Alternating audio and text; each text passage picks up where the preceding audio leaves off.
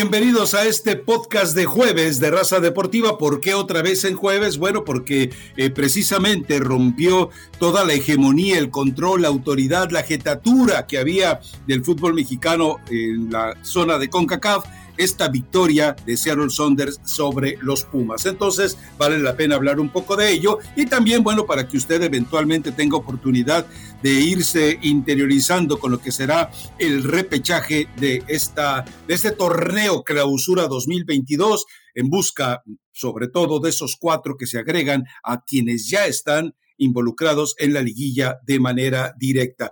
Pero bueno, eh, a ver, eh, Pumas creo yo, me parece, ya escucharemos la opinión de la entrenadora o directora técnica, pero me parece que sí, en los minutos finales empezó a aparecer el cansancio. Eh, yo creo que entre la cancha, el agotamiento, porque el agotamiento usted podrá decir, pero es que corrían, es que se movían.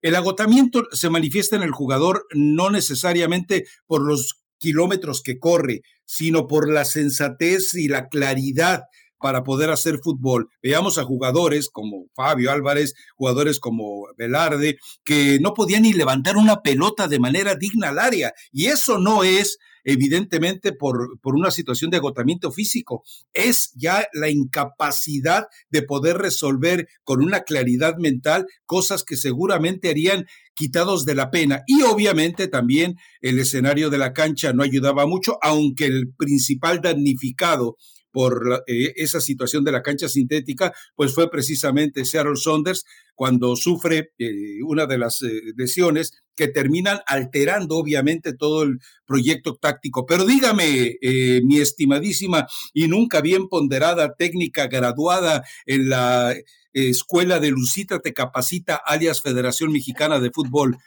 ¿Voy bien o me regreso? Oye, andas con una claridad que me sorprende, Rafa. Eh, porque vas muy bien. Vamos a, fíjate, pero va empezando el podcast, ¿no? Por eso podemos coincidir. Ya en un ratito ya empezamos ahí a tener problemas y a pelearnos. Eh, creo que precisamente esto es importante. No es que te canses y dejes de correr, es que te cansas mentalmente, porque creo que es lo que le pasa a Pumas, y te comienzas a equivocar y comienzas a fallar un pase, y si tienes que ir hacia adelante, tocas hacia atrás y pierdes el balón y te precipitas, ¿no? Y, tomas malas decisiones. Creo que es lo que le termina pasando a Pumas, que en el primer tiempo, al menos a mí, Rafa, que yo no soy de las que tuitea durante los partidos, porque más temprano quería que ganara el Madrid y dije, bueno, ya esto se acabó y, y pasó algo positivo, ¿no? Para los que queríamos que avanzara el Madrid. Y más noche quería que fuera campeón Pumas, tampoco quería tuitear nada, pero el primer tiempo, no sé si tú lo viste igual, me parecía medianamente controlado. O sea, parecía que Pumas... Eh, Después de los cambios por lesiones, ¿no? Sí, tenía la claridad para, para tener la pelota, que no estaba sufriendo demasiado, que iba a poder conseguir por lo menos una alternativa de llegar con claridad al área rival y no lo pudieron conseguir. Digo, más allá de eso y que así para el segundo tiempo creo que se desmorona Pumas en, lo mental y en lo físico, que, van completamente de la mano. Eh, Seattle Saunders el segundo tiempo lo jugó muy bien, muy bien, con buen trato de pelota. Decías, bueno, de pronto los cambios tan temprano, ¿cómo lo va a poder resolver? Lo resuelve bien, buen trabajo en medio campo, lo de Iro está a otro nivel. Tienes a gente que te resuelve como Ridías, Ridías pero Rafa, también a fuerza de ser honestos, pues Pumas, a ver, yo quiero, quiero dividirlo en esto, dicen, se muere de poquito o no intentó como en otras ocasiones. Yo creo que ya las piernitas y, y el aspecto mental ya no les dieron. O sea, ya fue como hasta aquí y ya no nos da para más basa mucho su fútbol Pumas en lo que puedan hacer los laterales, ¿no? Llegar a línea de fondo, mandar centros para que aparezca Dineno, para que aparezca Diogo, que es de los hombres altos, de los hombres importantes.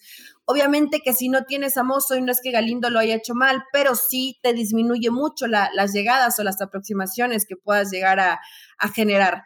La realidad es que Pumas no pudo, fue mejor el rival y creo que en las modificaciones, vaya, necesitabas hacer gol eh, pero sacas a jugadores de medio campo y se, se, te parte el equipo, Rafa. El equipo se partió, se, se, gastaron las ideas, no tuvieron la tranquilidad para decir, bueno, hay, hay, que reintentar hacer algo, rearmarnos y a lo mejor algún balón a la olla y, termina cayendo ese gol que necesitamos, ¿no? Pero Pumas eh, ya no podía más. La realidad es que ya no podía más, inclusive en el segundo tiempo hubo unos 25 minutos que le dieron un toque feo a Pumas. Esa es la realidad, ¿no? Ya, ya estaban como, como en una cascarita y Pumas simplemente corría atrás el balón y ya nadie llegaba. Pero, pero no creo que solamente fuera por cansancio, sino en ese tener que multiplicarte, ya no le daba a los, a los hombres de, de Linini.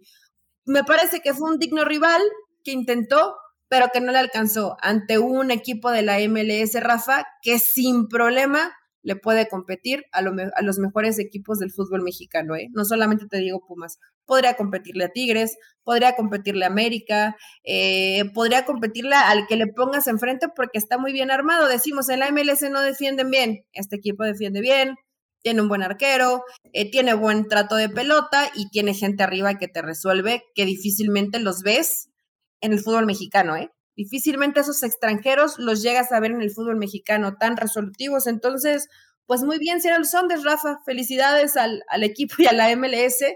Y ojalá yo sí quisiera que esto pase, pero no para, para perjudicar al fútbol mexicano, sino que estén ahí, que estén presentes, que estén compitiendo, que sigan ganando más finales. ¿Para qué?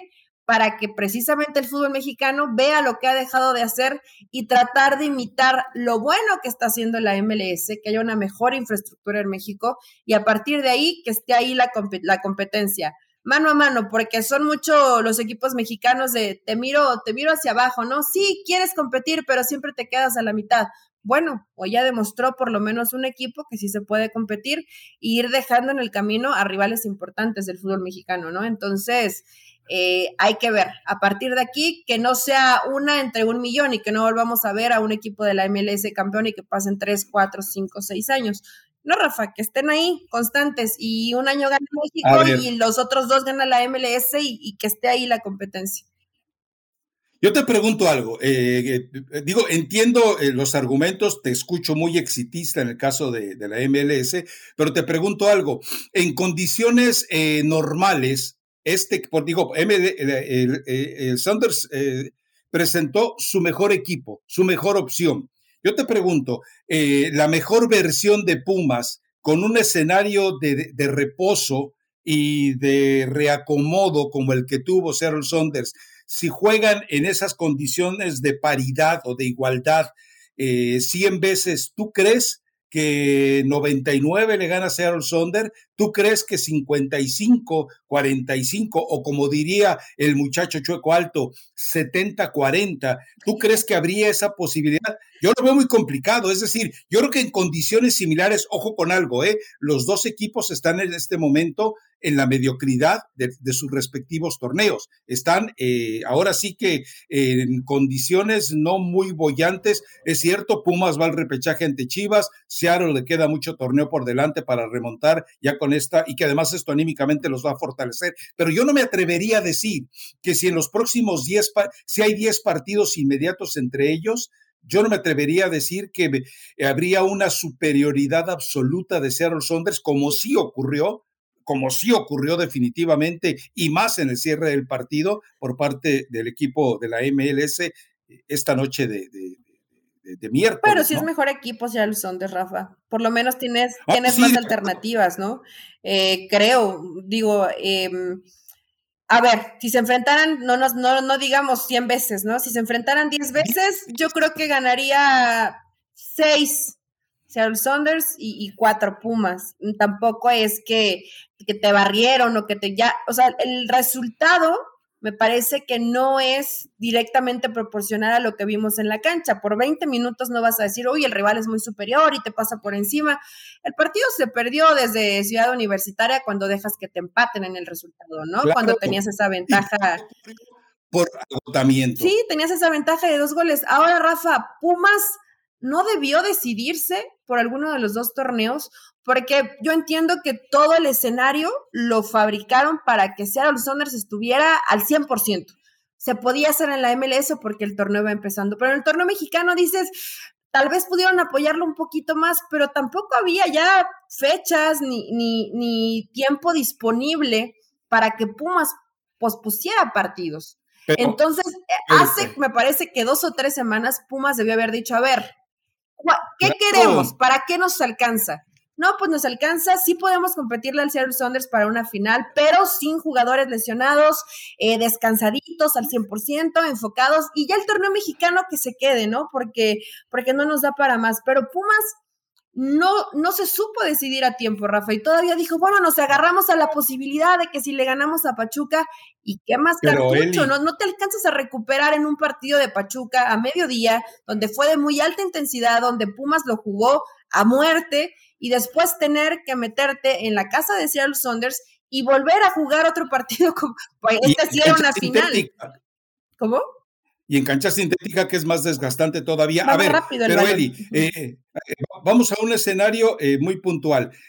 fue Pumas al que le tocó esto, pero podía haber sido Cruz Azul, o podía haber sido León, o podía haber sido cualquier otro. El problema es que cuando se calendariza el torneo de la Liga MX, se ningunea la Conca Champions. ¿Y por qué se ningunea la Conca Champions? En México, no, ¿quién transmite los partidos de la Conca Champions? Los transmite, si no, eh, si no me equivoco, Fox, ¿no? Sí.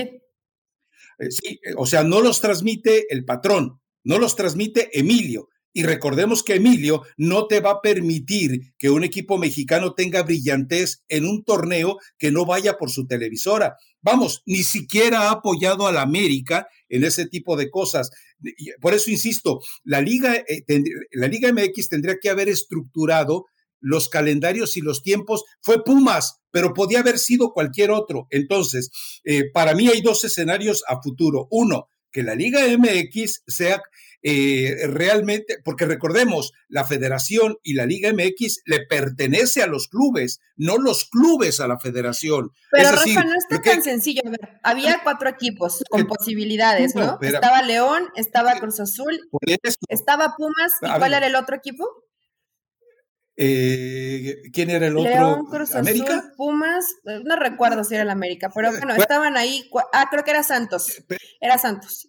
Ah, tienes razón. pero déjame terminar la idea. A ver, por eso te decía, fue Pumas, pero podía haber sido cualquiera de ellos. Entonces tenías que haber programado una semana libre para cualquiera que fuera el equipo y definitivamente no lo hizo la Liga MX. ¿Por qué? Por soberbia, porque no le interesa, porque no es su televisión, bla, bla, bla, bla, Ahora, esto que nos deja que ahora, eh, para los siguientes torneos, la Liga MX entienda, si sigo comportándome igual, me van a seguir eh, tundiendo tengo que encontrar la manera de hacer una fecha. Digo, si encontraron lugar para un partido molero como el de Guatemala, no podían haber encontrado también una fecha para, eh, para este tipo de situaciones. Ahora, los, los, los dueños de equipos son culpables, porque al momento que les entregan el calendario, ellos deben decir, a ver, yo tengo mi equipo en la Conca Champions, espérame tantito, me interesa ganar los dos torneos, ¿cómo le vamos a hacer? Necesito una fecha libre, hazle como quieras,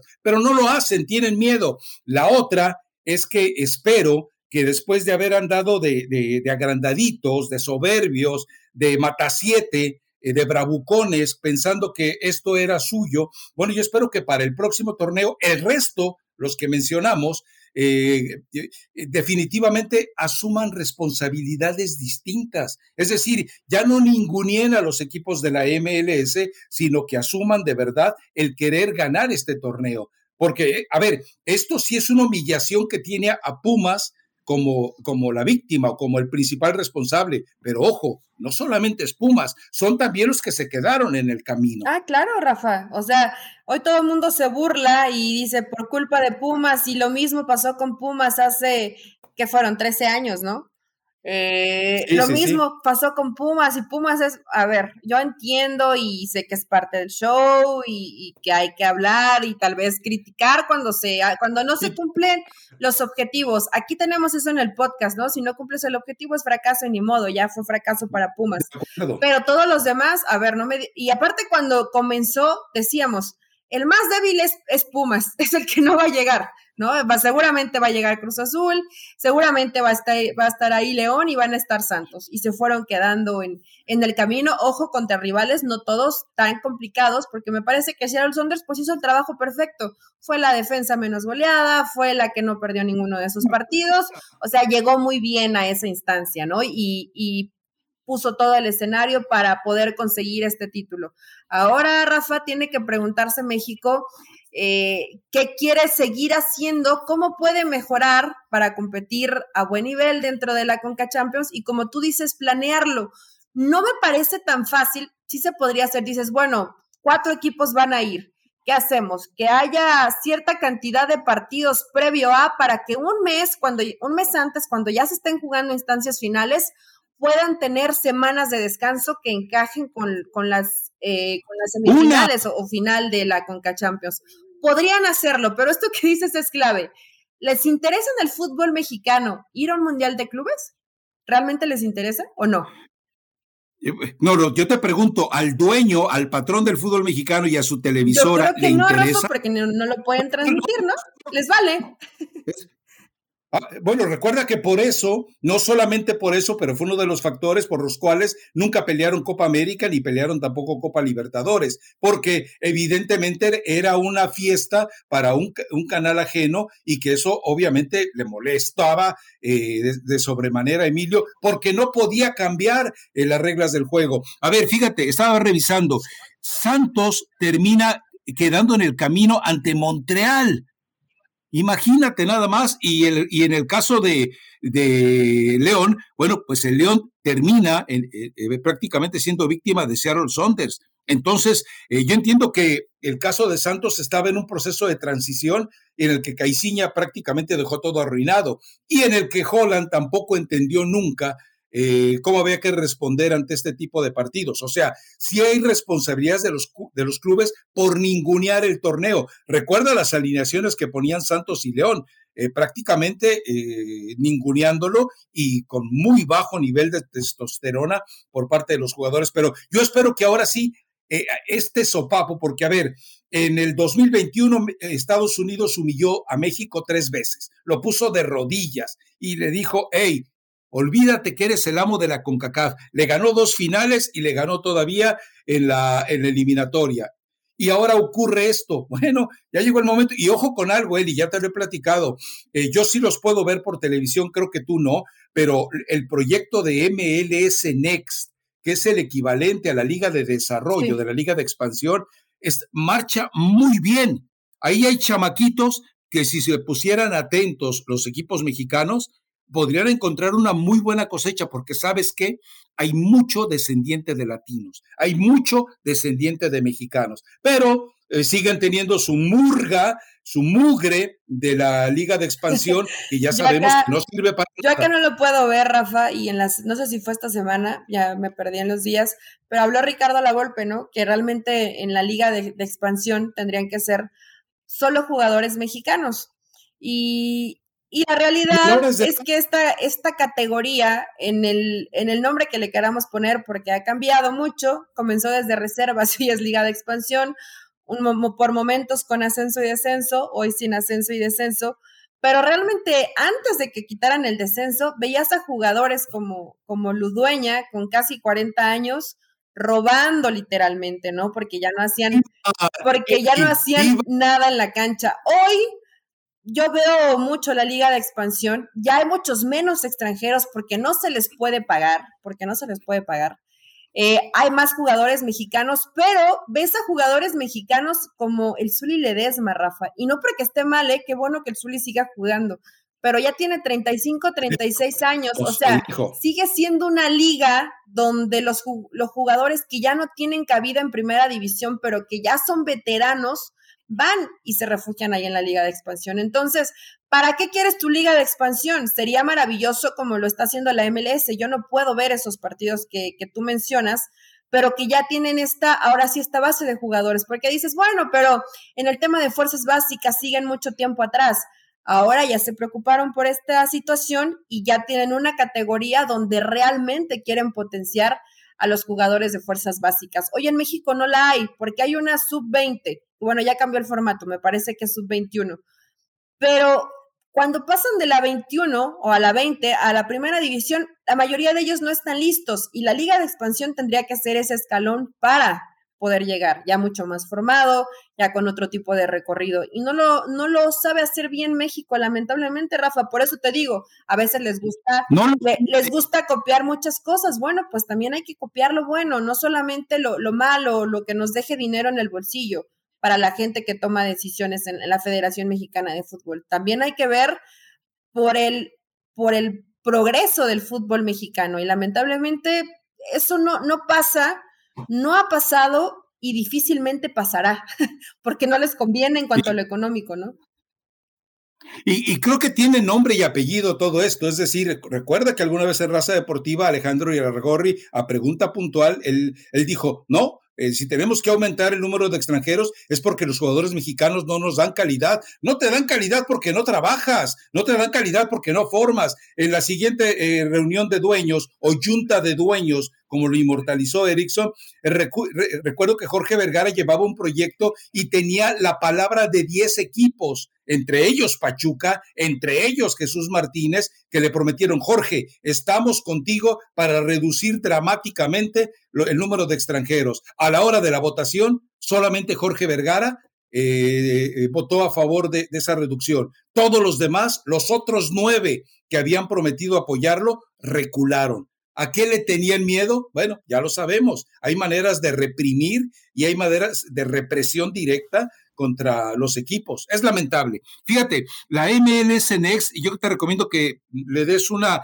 googleada para que más o menos te enteres, eh, tiene de competencia desde... Eh, Pero, por ejemplo, allá quién lo transmite, Rafa. Eh, son diferentes cadenas, es como la MLS, no hay una... Ah, ok, ok, o sea, me refiero, es muy fácil que allá lo puedan ver. Claro, claro, claro. De hecho, vamos, hay creo que cinco o seis partidos por fin de semana disponibles. Entonces, eh, eh, eh, es, es, es, organización. esta sí es la verdadera amenaza para el fútbol mexicano, pero no lo quieren ver, esa es la verdad. Mm, o no les interesa, Rafa. ¿Tú crees que no lo ven? Eh, tampoco son tontos, ¿no? Ni, ni son ciegos, pero decir, bueno, pues mira, yo me sigo con mis partidos moleritos, eh, sigo quitando cosas, pero me, me, deja dinero y es lo que, lo que al final les interesa. Tarde que temprano y ya nos está alcanzando. O sea, yo creo que hoy lo decía el Saunders. Yo sé, y también esto es cierto, ¿eh? No, no es que siga tan apegada a la, a la, a la MLS, pero difícilmente cuántos equipos ves con el nivel que tiene Seattle Saunders, Rafa en, la MLS. De todos los equipos, ¿te parece cinco? La verdad es que eh, eh, yo creo que pondría un par más, ¿eh? Pondría un par más. Eh, sí, pero yo te pregunto algo.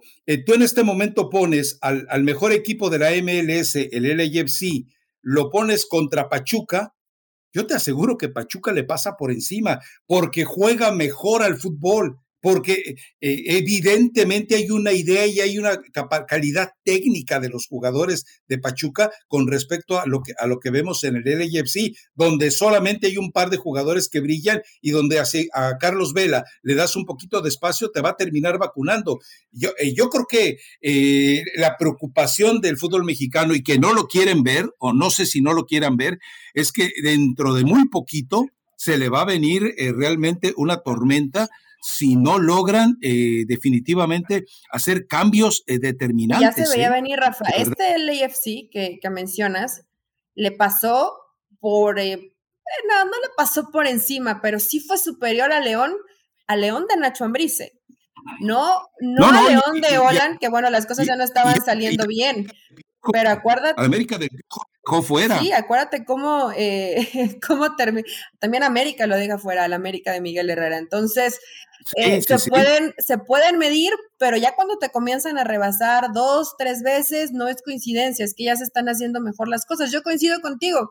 A lo mejor si se enfrenta contra Pachuca, contra Tigres, vería la balanza ligeramente inclinada para el fútbol mexicano, pero ligeramente. O ya no diría, bueno, es que va a ser muy superior. No, hay equipos que te compiten bien, pero creo que todavía siguen siendo cuatro o cinco, que estén muy bien armados, que tengan una muy buena infraestructura, que sus jugadores franquicia están a otro nivel. Esa es una. Y otra, que ya al jugador extranjero, o inclusive al mexicano, ¿no? Porque lo vemos con, con Torres recién de Atlas, ya le seduce más irse a la MLS, Rafa. Hay mejor salario, hay tal vez menos presión, me refiero a tal vez menos presión mediática, eh, la calidad de vida está a otro nivel, hay exposición, hay, mucha exposición de lo que está haciendo eh, la MLS, entonces eh, otro problemita que, que, ahora tiene que resolver México, ¿no? Si a un jugador le llegas con una muy buena cantidad de dinero y le dices, mira, tengo esto para ti, y te llegan a México con algo similar, yo estoy casi segura que hoy prefieren irse a la MLS. Entonces ya inclusive hasta para seducir al futbolista de calidad, hoy te están ganando. Los jugadores franquicia que hay en la, en la Liga de Estados Unidos, no los hay en la Liga Mexicana, Rafa, no los hay. No, bueno, eh, Lodeiro, y, y, y, a lo mejor coincides en algo conmigo, Lodeiro, Morris y el mismo Rui Díaz están eh, ligeramente excedidos de peso para el nivel de competencia top que tendría que darse dentro de la, de, la Liga MX, ¿eh? Pero no se, no, no se ve que eso les cueste. No, claro. La realidad, ¿no? Bueno, Ruidías tal vez no lo noté tanto con Morris y con Lodeiro, sí se nota, vaya, no se ven tan atléticos, ¿no? Eh, o no sé si sea porque el uniforme los hace ver así, pero este, pero es una realidad, Rafa. Hoy, Ah, ojo que hablas, creo que hay una, una, velocidad de juego en la MLS que no es tan exigente, pero por eso un equipo como Seattle Saunders, que sí su fútbol es mucho más rápido, pues ya te compite muy bien en el fútbol mexicano. Entonces, eh, se van a acercar, se están acercando ya con pasos firmes, importantes. Lo muy bueno para la MLS, Rafa, que yo no sé si te caiga bien o mal o te da igual, es que lo que están haciendo fue poco a poquito, pero ya está sólido, o sea, ya hay una base, ya están trabajando con gente más joven, ya arman, ¿no? Y hay transparencia, Eli. Hay transparencia y no, o sea, Seattle Saunders no es, eh, no es, no, es la liga, no, pues si no es mi, si no es mi equipo me vale, no. La liga va a apoyar al equipo que vaya y represente a la MLS a nivel internacional. Algo que lamentable en México pues no se hace, y, no se va a hacer, ¿eh? Si, si dice a mí no me conviene porque yo no lo transmito y me vale la competencia y me vale llegar a un Mundial de Clubes y no me interesa la Copa Libertadores, mejor hacemos una, una copita, ¿cómo se llama? La Nations League, ¿no? una, una copita que a nadie le importa. Y, la Copa, y la Copa de las Ligas que se viene con no sé cuántos 24 equipos el próximo, el próximo año, ¿no? Donde entran todos. Mira, te voy a dar un ejemplo. Eh, entre los prospectos de mejores jugadores de la MLS Next, ya tenemos que cortar ese tema porque si no se nos van los poquitos eh, eh, seguidores que tenemos. Mira, aparece un Antonio Carrera. El apellido pues te suena, ¿no? Evidentemente tiene que haber una sangre latina de por medio. Uno de los grandes prospectos que de hecho consideran el número uno es José Mulato Palacios eh, también me imagino que los apellidos te llevan a un escenario de involucrado totalmente con, con, sangre latina. Y así encuentras una gran cantidad de jugadores. Es decir, no encuentras a los Smith, ni a los Jones, ni a los apellidos propios normales de los estadounidenses. No, ya encuentras eh, definitivamente a un jugador como Máximo Carrizo, que evidentemente eh, te, te, salta que es argentino, y que tiene 13 años y que está jugando con jugadores de 15. O sea, todo esto eh, no lo está viendo el fútbol mexicano. El fútbol mexicano eh, aparece el Tuca Ferretti, ¿qué dice de la momia Gómez y de Espiricueta? Ni va a jugar, ¿no? O como dijo, no va a jugar ni madres. Y no jugó ni madres, eh, como dijo el Tuca. Entonces, pero bueno, en fin, ah, espero que sea una severa llamada de atención, pero lo dudo me parece que el cinismo en el que se mueve el dirigente mexicano le vale. Y, y, Emilio puntualmente le vale. Él debe estar feliz de que ahora cuando llegue la transmisión de la Copa Mundial de Clubes, ¿sabes cómo va a caerse obviamente la, la, la audiencia, especialmente de mexicanos? Por supuesto, Rafa. y, y, y, lo saben, y saben que era importante que estuviera ya un equipo mexicano. Y bueno, hoy estará Seattle Saunders. Y ahí te encargo que vaya a avanzar más de lo que han avanzado los equipos mexicanos, ¿no?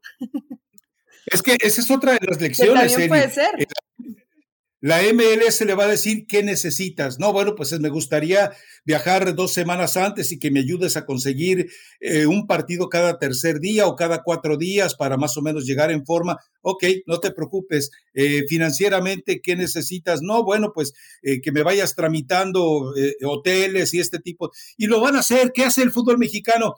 ¿Quién va? Pues va Tigres. Ah, déjalo, que Dios lo bendiga. No, va pues sí, pero yo tengo un partido de selección. Ahí los mandas 24 horas antes del partido y, que lleguen y jueguen. Así, así se ha manejado, ¿eh? Puede sonar a broma, pero, nos, pero les acaba de pasar con rayados. Claro, lamentable, pero bueno, eh, en fin, sabemos que eh, sabemos que el fútbol mexicano, por más tontitos que sean eh, los dueños de equipos, ya se deben haber dado cuenta que el fútbol mexicano no le pertenece a los clubes. Es un contrasentido que lo que estamos viendo semana a semana, que existe una federación multimillonaria y que existan clubes pobres pobres en moral, pobres en dinero, pobres en proyectos, pobres en calidad eh, de trabajo, pobres en nivel eh, de directivos, donde cualquier pelagatos aparece como director deportivo. Pero bueno, vámonos al repechaje. El que más nos interesa, el que más nos atrae es Chivas contra Pumas. Pregunta, Eli, estos Pumas maltratados, heridos, adoloridos, sobajados, humillados, eh, troleados, ¿Tú crees que se recuperen como para darle una sacudida a Chivas? Ojo, van a sostener 10 partidos en 33 días. Está complicado, Rafa, sobre todo por el cansancio. Acá sí hay cansancio físico porque hicieron el viaje, porque ya son demasiados partidos. Sé que llevas contando los partidos. ¿Cuántos fueron? 10, ¿no? En 30 días. En 33, en 33 días es una carga de partidos que no solamente han ido desgastando en, temas de lesiones, sino ya en lo emocional. Eh, Pumas está muy tocado, por supuesto que haber perdido la final te baja en el ánimo, pero, pero, yo estoy segura que Pumas no se quiere ir con las manos vacías, que quiere luchar, que lo va a hacer. O sea, es que ya todos dicen, no, seguramente también tú no, es que Chivas, sí, con cadena, ya está, y dan por muerto a Pumas. Yo creo que es lo peor que podría hacer Chivas, ¿no? No, no puedes dar por muerto al rival, porque eso se va a convertir en, en tu peor enemigo si crees que ya va a ser fácil y porque vienen de perder y el desgaste de partidos. No, yo creo que Pumas eh, sí tiene menos probabilidades porque sigue con, con algunos jugadores con, lesión, algunos jugadores tocados y por el desgaste, pero la derrota, si es que así pasa, no se la va a vender barata a Chivas. Creo que tiene probabilidades de ganar Chivas porque ha mejorado, Rafa, porque juega con mucho más orden, lo dijo el mismo Piojo Alvarado, ¿no? Hace unos días. Somos un equipo ordenado que sabe en qué momentos debe em, tener la pelota, que cuando hay que brincar la línea la, la, brinca y que tiene un jugador tan determinante como es Alexis Vega y que lo acompaña bastante bien el Piojo Alvarado. Entonces Chivas tiene muy armadito ya su forma de juego, no lo va a modificar y es peligroso ante un Pumas que nos ha demostrado esto, ¿no? Que de pronto saca no sé de dónde fuerza y te puede competir. Recién le ganó al líder de la competencia, que es Pachuca. Entonces, fíjate, o sea, no, no veo tanta diferencia. Yo diría un 60-40 y eso porque Pumas viene de, de, participar a media semana y no sé qué vaya a pasar por Conmozo. Sé que hizo el viaje, pero ni siquiera podía tocar el balón, Rafa, inclusive está como cojeando, ¿no? Difícilmente lo vamos a poder ver en actividad el fin de semana. A ver, eh, afortunadamente para Pumas va a tener jueves, viernes, sábado y el domingo, porque el partido es en la noche, de descanso. Físicamente se alcanzan a recuperar para un esfuerzo pleno de 70, 75 minutos tal vez. Ya después de eso los vamos a ver como ocurrió precisamente con Seattle Saunders. Pero eh, eh, si este equipo da la sorpresa contra eh, Chivas, quiere decir que el trabajo táctico de Lilini y el trabajo mental de Miguel Mejía Barón de verdad es capaz de operar milagros. Pero yo coincido contigo, me parece que Chivas tiene todo a favor para ganar esta serie todo, pero todo a favor, incluso una localía que también es engañosa, porque recordemos que el, estadio eh, de Chivas termina metiéndole miedo al jugador de Chivas. el, estadio de Chivas nunca ha sido una fortaleza de Chivas y vamos a ver si para esta ocasión lo es. Pero sabes qué, Rafa, yo me da al menos esa impresión, no veo a Chivas con miedo, ¿no? Inclusive, inclusive siendo, local, eh, siendo local, eh, y que les sirvió probablemente el cambio de entrenador, porque de pronto hace rato que no lo veo con miedo. Algunas veces lo llegué a ver con apatía, otras frustrado, desesperado y ya como sin el ánimo de, seguir compitiendo. A este grupo de jugadores en especial, que no sé qué les metió en la cabeza cadena, pero inclusive cuando tienen que defender y que dice, bueno, orden, no es solamente armar tu línea de cinco y decirles, mira, si sale el Chicote Calderón, que no salga Cisneros y tal. O sea, no es solamente mecanizarlo, sino que el equipo yo sí lo veo un poco más fuerte mentalmente. ¿eh? Y eso eh, eh. es mérito obviamente del entrenador. Yo no sé por qué andan corriendo esos rumores de que están pensando si va a seguir o no al frente de Chivas. Y sé que cuando suena Bielsa, para cualquiera es seductor, es tentador. Pero pues si tienes algo bueno en casa, ¿para qué sales a buscar, no? Lo de, lo de Bielsa te puedo decir que es una mentira. Y qué bueno, Rafa, qué bueno que es una mentira. Digo, ya sé que algunos salieron a, decir eh, que, que, esto era muy probable, ya te escuché a ti, he escuchado a algunos otros que sí están más enterados y que tienen fuentecitas, no sé si tan buenas como tus fuentecitas, pero que es mentira. Para empezar, cobra mucho dinero, ¿no? ¿A poco en Chivas hay mucho dinero para pagarle a Bielsa? Eh, y además tendría que entregar el control. O sea, Ricardo Peláez sería el primero en, ser marginado. Marcelo Michel y Año las llaves del club, tal cual, todo. es, bueno, eh, eh, alguna vez creo que David Medrano relató nuevamente el detalle que Marcelo Bielsa le dijo a Jorge Vergara, quiero verlo dos veces en todo el año, cuando me presente y cuando me corra. Entonces, eh, eh, ese es Marcelo Bielsa, él no va a cambiar.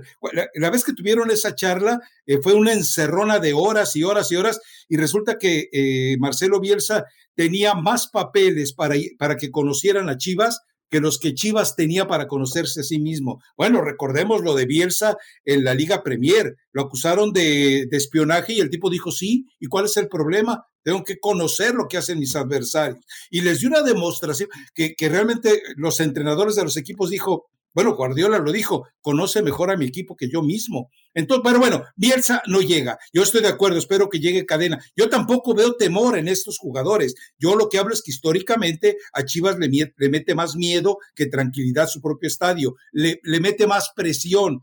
la sensación de la gente que está en la tribuna le mete más presión, pero afortunadamente también la gente ha cambiado. Eh, para mí, la calidad o la capacidad de cadena y aquella irrupción, aquella invasión totalmente del esnable en el hotel, eso cambió a los jugadores y cambió a Chivas. No quiero decir que eso tenga que ocurrir en todos lados, sería deplorable que así fuera, pero bueno, e, es un mejor Guadalajara, pero ya hablamos mucho del partido, pronóstico.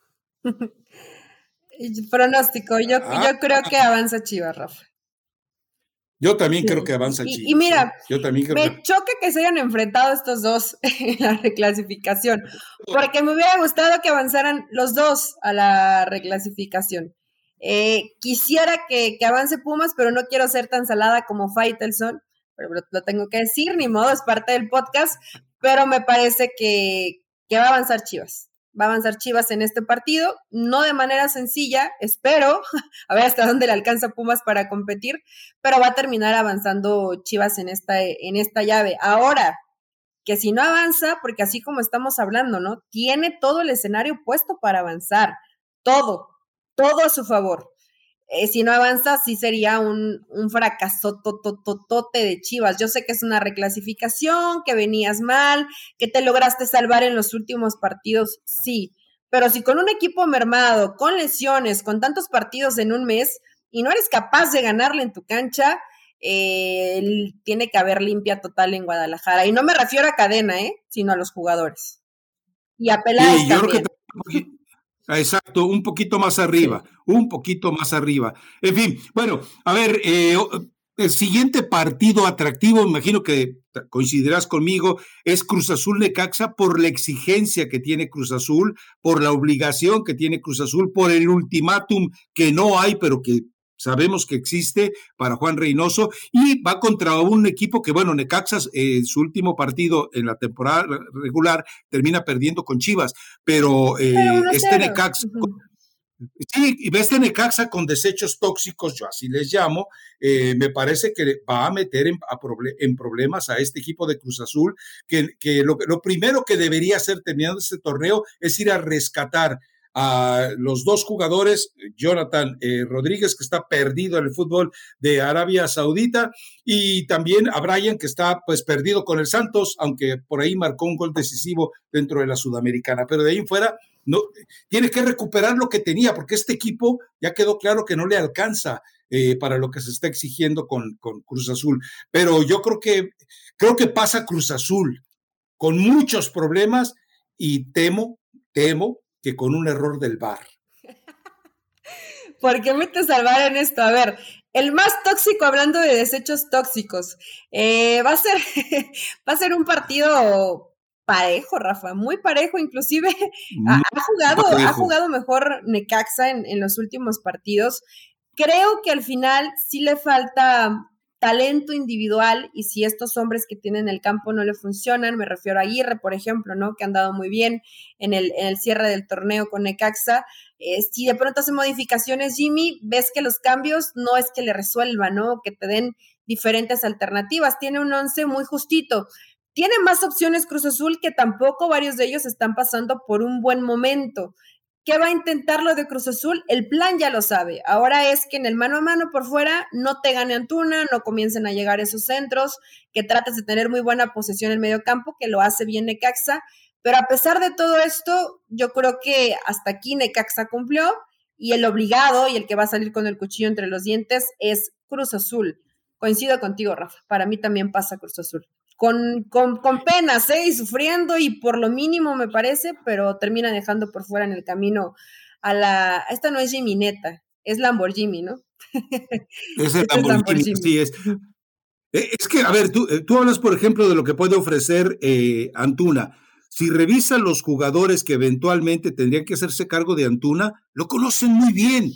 Lo conocen bastante bien como para eh, de repente permitirle libertades. Ahora, lo que hace Jimmy es que en el trabajo que hace de 2 a 1 y a veces de 3 a 1, eh, prácticamente te va a maniatar al jugador que, que, pretenda ir por los costados y al jugador que se convierta, porque el, eh, Necaxa no permite que haya una segunda línea que llegue de sorpresa. O sea, eh, ahí me llama la atención. Sí, te comienza a presionar desde ahí, es, es, Escobosa, ¿no? El que va por ahí en este caso, el que le va a tocar a Antuna.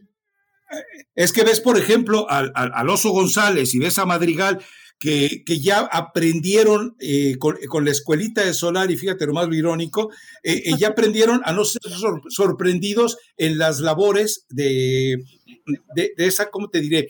Eh, marca engañosa, es decir, no es el que cierra en una marca personal, pero es el que cierra en una marca de zona que termina asfixiando al adversario, especialmente cuando como Antuna a veces no encuentra muchas opciones como ir hacia el centro porque eh, sí, bueno, no sabe, no quiere. Cuando son jugadores tan rápidos, que hacerles marca personal es suicidio, Rafa.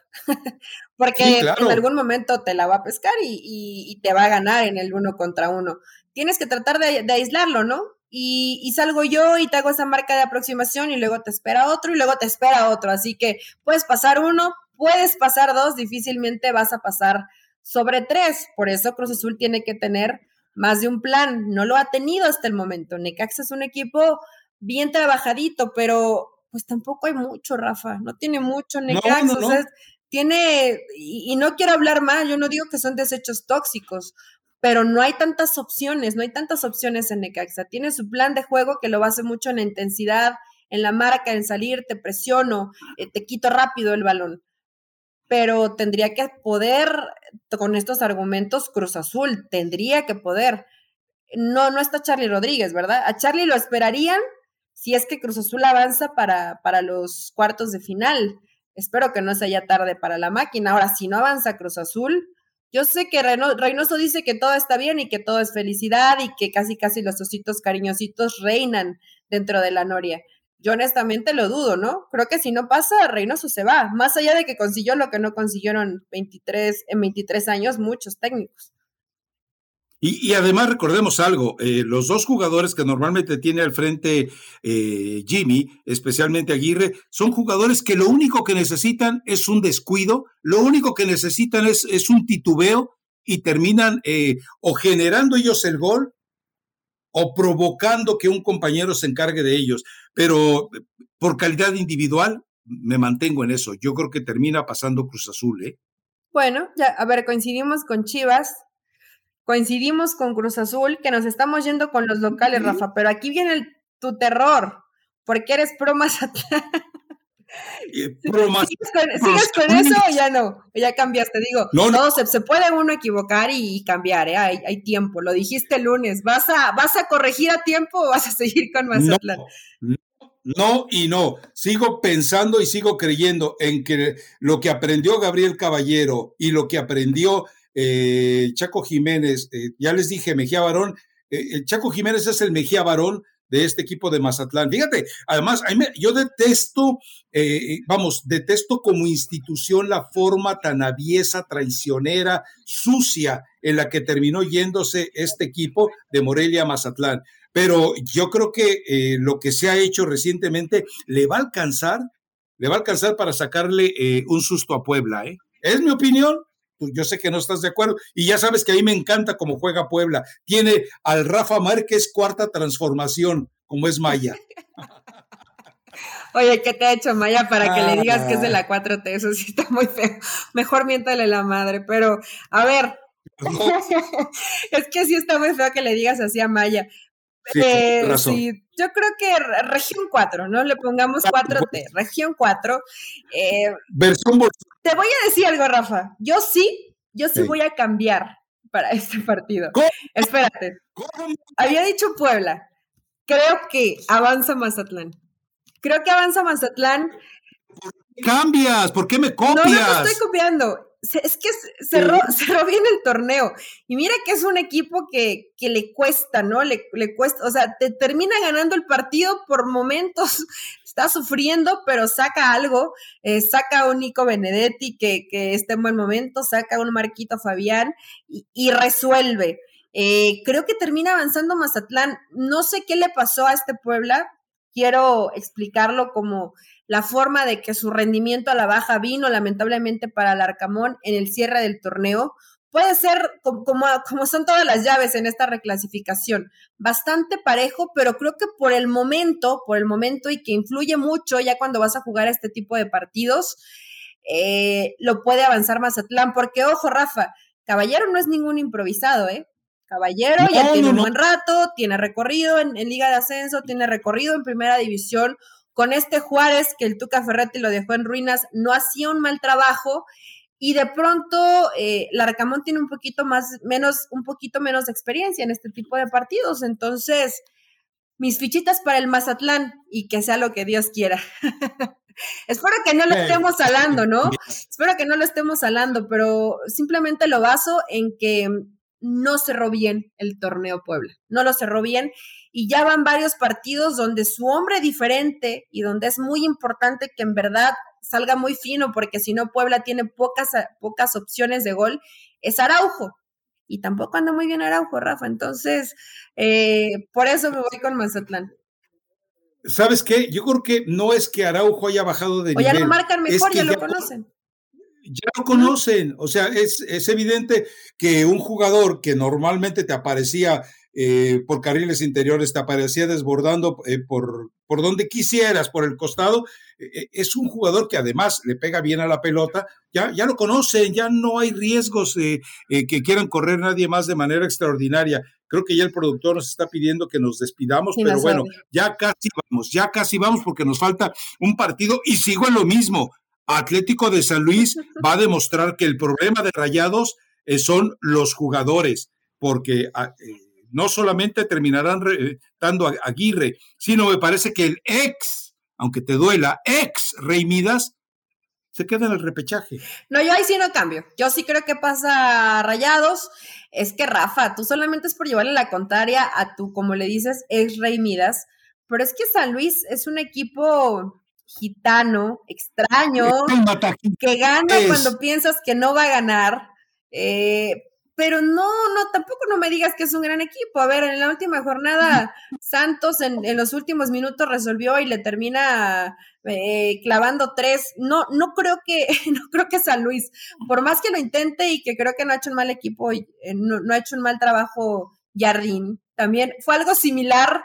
Eh, como lo que está haciendo Cadena, le metió orden al equipo, ¿no? Porque con Guede no jugaban tan mal, pero eran una fiesta, eran un desastre en defensa. Hoy ya defienden eh, mucho mejor, eran cinco, ahora es línea de cuatro. Y, bueno, no confía tanto en Rubens. Yo no sé si para estos partidos lo vaya, lo vaya a mandar de, de inicio, pero tiene, tiene poquito San Luis Rafa para competir. Y yo simplemente baso mi teoría en que va a avanzar a Rayados, el que talento individual tiene nombre y apellido, Maxi Mesa va a ayudar para que Rayados pueda meterse a la liguilla del fútbol mexicano. Nada más, ¿eh? Individualidades es lo que puede rescatar este Rayados, porque de fútbol siempre entran con un miedo a jugar los partidos o con una apatía que honestamente Rayados es un equipo que a mí me cae mal. Esta versión de Rayados me cae mal, pero va a avanzar en esta reclasificación del fútbol mexicano. Yo sé que quieres ir como con los pobrecitos, con los que no, no se ve que puedan avanzar. Es difícil ver esa bondad en tu corazón, Rafa, pero, pero no le va a ganar San Luis a, Rayados. Eh, eh, son esto, solamente porque Rayados te cae mal, pero no le va a ganar San Luis. le, ganó en el torneo regular, pero todavía estaba el Vasco. Ah, eh, acuérdate que para mí la mejor representación que ha habido de un equipo en una Copa Mundial de Clubes ha sido la de Rayados, por encima de lo de Tigres que se murió de, nada ante el Bayern Múnich. Pero bueno, en fin, eh, recomendación musical, Elizabeth Patiño. Ay, aquí tenía mi recomendación musical y, ya la perdí, pero oh, espera. Una recomendación musical que tienes que anotar pues de qué estamos hablando, No, es que, ¿sabes por qué la noté? Porque apenas la, había escuchado. Eh, es de, es de grupo firme. No, este ya lo. Se llama De Trago en Trago. La compuso Espinosa Paz. Yo, no sé si sepas quién es Espinosa Paz. No. Pero. ¿En qué equipo juega? No, no, no. Es, es compositor de, de, este, de este tipo de música, de banda tiene, tiene canciones muy buenas y esta canción me pareció muy buena. De trago en trago, grupo firme, vayan a escucharla, chupen tranquilos, pórtense bien, disfruten la, reclasificación del fútbol mexicano y acá nos escuchamos el lunes, Rafa, para decirte, te lo dije, no iba a avanzar San Luis porque es en el único que no coincidimos, ¿no? Ahora, este Espinosa Paz es el que se vio, se ha visto vuelto, se ha visto envuelto en varios escándalos. Eh, no, no, este se porta bien. Este, este es tranquilito. De hecho, eh, nunca, nunca se ve envuelto en escándalos. Le ha, eh, es un, me parece que es un buen compositor, no de música exquisita. Tiene como 20 hijos por todo México. ah, eso sí no sé. Pero bueno, no sabía que era medio picaflor pero ha, compuesto muy buenas canciones, le componía a Joan Sebastián, a varios grupos de banda les hace canciones, y entonces, sí has de haber escuchado alguna de Espinosa Párrafa, no, no, ni, ni, modo que ibas en una caverna, que el próximo viernes no le escuchaste, también después la cantó Talía. No, perdóname, eh, yo sigo más al pendiente de otro tipo de, de, canciones. Tú eres más perreo, ¿no? Discúlpame. Ya cuando vas a hacer ejercicio, eh, porque los radioescuchas tienen que saber que ya estás haciendo más ejercicio, entonces eres más de perreo mientras corres, me imagino. Ya, ya salí de mi cueva, que, eso ya de entrada es, es, importante, ¿no? Es muy importante. Qué bueno, hay que, hay que ejercitarse. Entonces vayan a escuchar de trago en trago, grupo firme, eh, y nos escuchamos nosotros el lunes, Rafa, para ver si, espero que no haya salado a nadie, para, ver si estuvimos bien en, las predicciones para esta reclasificación. Elizabeth Saltiño, ¿eh? A ver, yo, yo tengo una recomendación, de veras, escúchenla. Se llama Los Abrazos Prohibidos. ¿Quién canta? Eh, escúchenla, eh, es una canción que es un homenaje a todos, eh, a todos los, enfermeros y enfermeras, a todos los médicos, doctores y doctoras. Eh, es, una, es una canción hermosa en intención, hermosa en elaboración y hermosa en voces. Ahí aparecen desde Alice Wonder, Andrés Suárez, que yo sé, no tienes ni idea de quiénes son, Carlota. Me, estás hablando en otro idioma.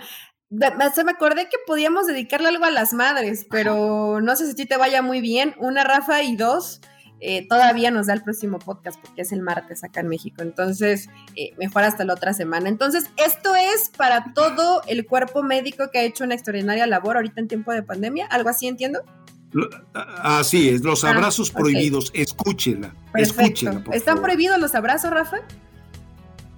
Eh, estaban, pero precisamente a eso se refiere, ¿no? Es una canción muy, muy bonita, vale la pena que la escuchen. Y si usted conoce a un médico, una enfermera, un cuidador social, alguien que trabaja en, higiene, alguien que trabaja en mantenimiento, alguien que trabaja en, labores de psicología para este tipo de situaciones de, alta presión y depresión, bueno, eh, eh, dedíquesela, total. no hay manera de decirles gracias. A mí me han puesto las cuatro dosis ya llevo también el segundo refuerzo y yo lo que siempre que lo que les he dicho a cada una de las personas que me han aplicado la vacuna, le digo gracias y felicidades por salvar vidas todos los días. Es lo único que puedes hacer.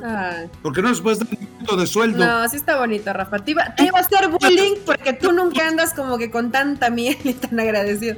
Pero tienes razón. Han salvado y siguen salvando muchas vidas, ¿no?